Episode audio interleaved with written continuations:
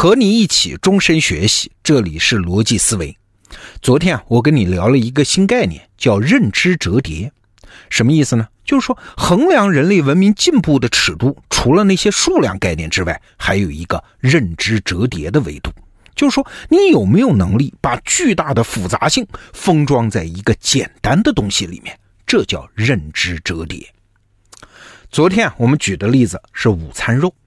其实和食物相关的例子还有很多啊！我记得徐其玉老师就是咱们得到里面做了英国简史和美国简史两门课的徐其玉老师，他在跟我闲聊的时候也跟我讲过一个例子。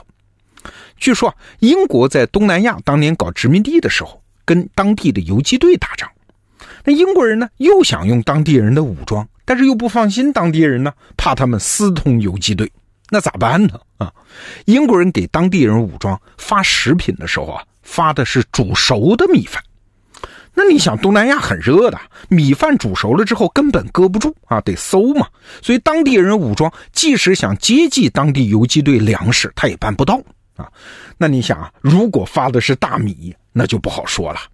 所以英国人这招很高啊，他提高了东西的复杂性，也就是降低了其中认知折叠的程度。这本身就是在削弱对方的能力。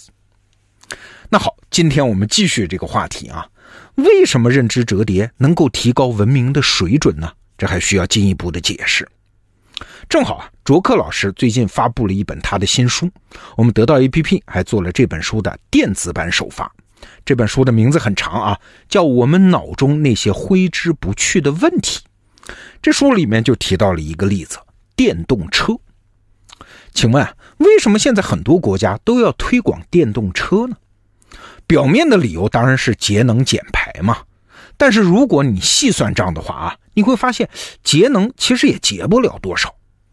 我在网上查到过一个数字，这是美国一个研究机构的结论了，说一台电动汽车啊，假设它行驶九万英里的话，连生产它的能耗。带它用电的能耗折算出来的二氧化碳的排放是三十一吨，而一台汽油车呢是三十四吨。那你看，三十一吨、三十四吨，这也没省多少啊。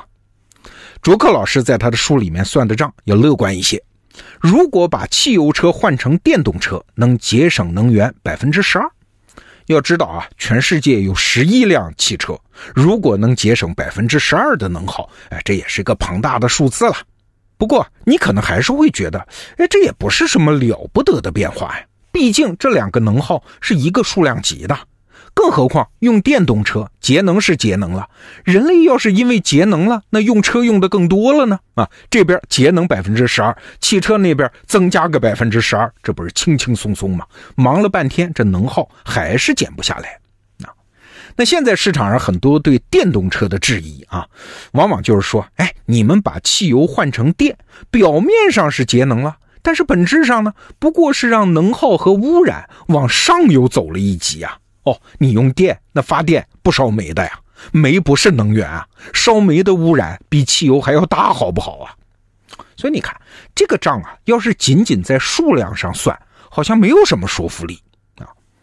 但是呢，如果切换到我们昨天讲的认知折叠的角度，哎，你会看到一些全新的理由。为什么我们要把汽油车换成电动车？你想哈，汽油车每一辆身上都带着一台内燃机的，但是如果换成电动车呢？一台巨型内燃机，也就是发电机发出来的电，就可以供十万辆电动车跑了。所以，把汽油车换成电动车，本质上就是把十万个小型内燃机折叠成了一个巨型内燃机。那请问，是管理十万个分散的小型内燃机的效率高，还是管理一个巨型内燃机的效率高呢？那当然是后者嘛！你看，这就是认知折叠，把复杂的东西折叠成了简单的东西带来的好处。不仅如此啊，十万辆电动车共用一台巨型内燃机，那交通系统整体升级的可能性就大多了呀。现在当然主要用的是火电啊，但是比如今后的发电厂从火电它升级为太阳能光热发电呢，风电、水电，甚至是核电呢，这种升级这些事儿，它只发生在发电厂里面啊。开车的人完全可以不管，甚至没有感觉，他们天天打交道的只是那个充电桩而已。你看，这就为产业整体升级提供了未来的空间。不能只算眼前的账，还得算未来的账。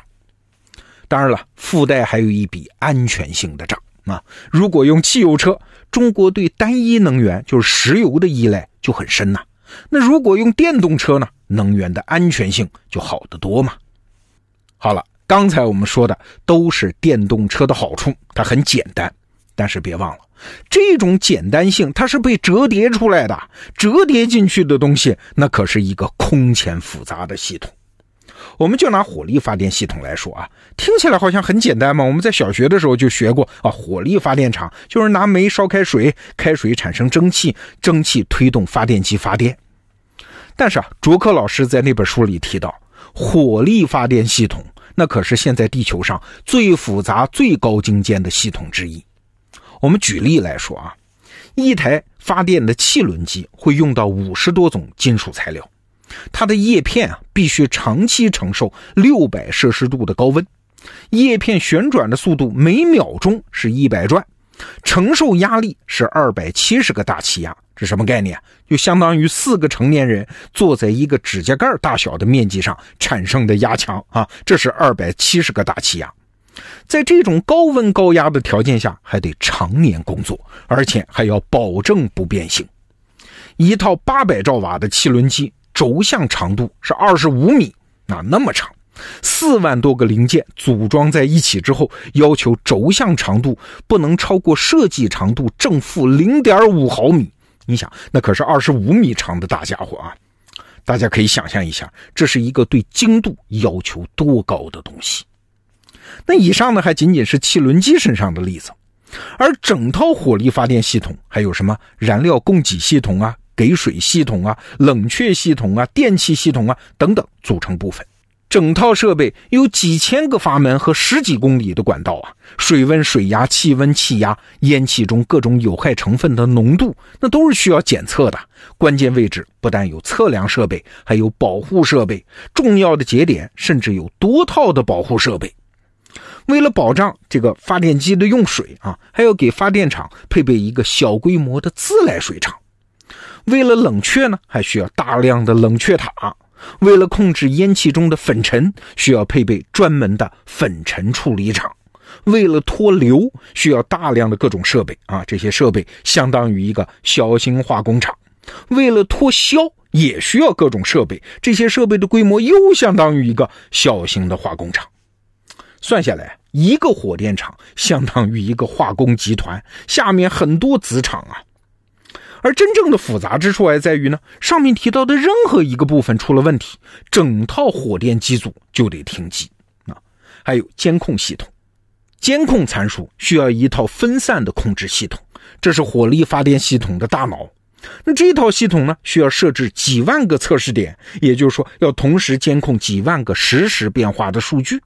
又因为这些测量数据极其重要，所以还要做冗余配置。也就是说，当前系统作为主控系统，另外还要再设一个备用系统，时刻监控主控系统啊！一旦发现异常，立即要接管控制权，而且要立刻进行备份。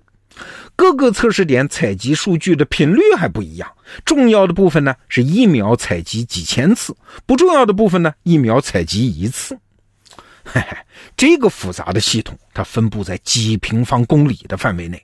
一旦出了故障，就要判断是哪儿先发生故障的，所以几万个测试点都要在时间上做对齐，这对齐的精度要达到零点几毫秒。那这需要啥？这还需要太空中的卫星 GPS 来保障啊！现在中国的火力发电系统为了保障系统安全，还在使用我国自己研发的北斗系统。好了，不多说了啊！你看我刚才念了这么一大段。你看，人类社会的这一点点改进，就是把大街上的汽油车换成电动车。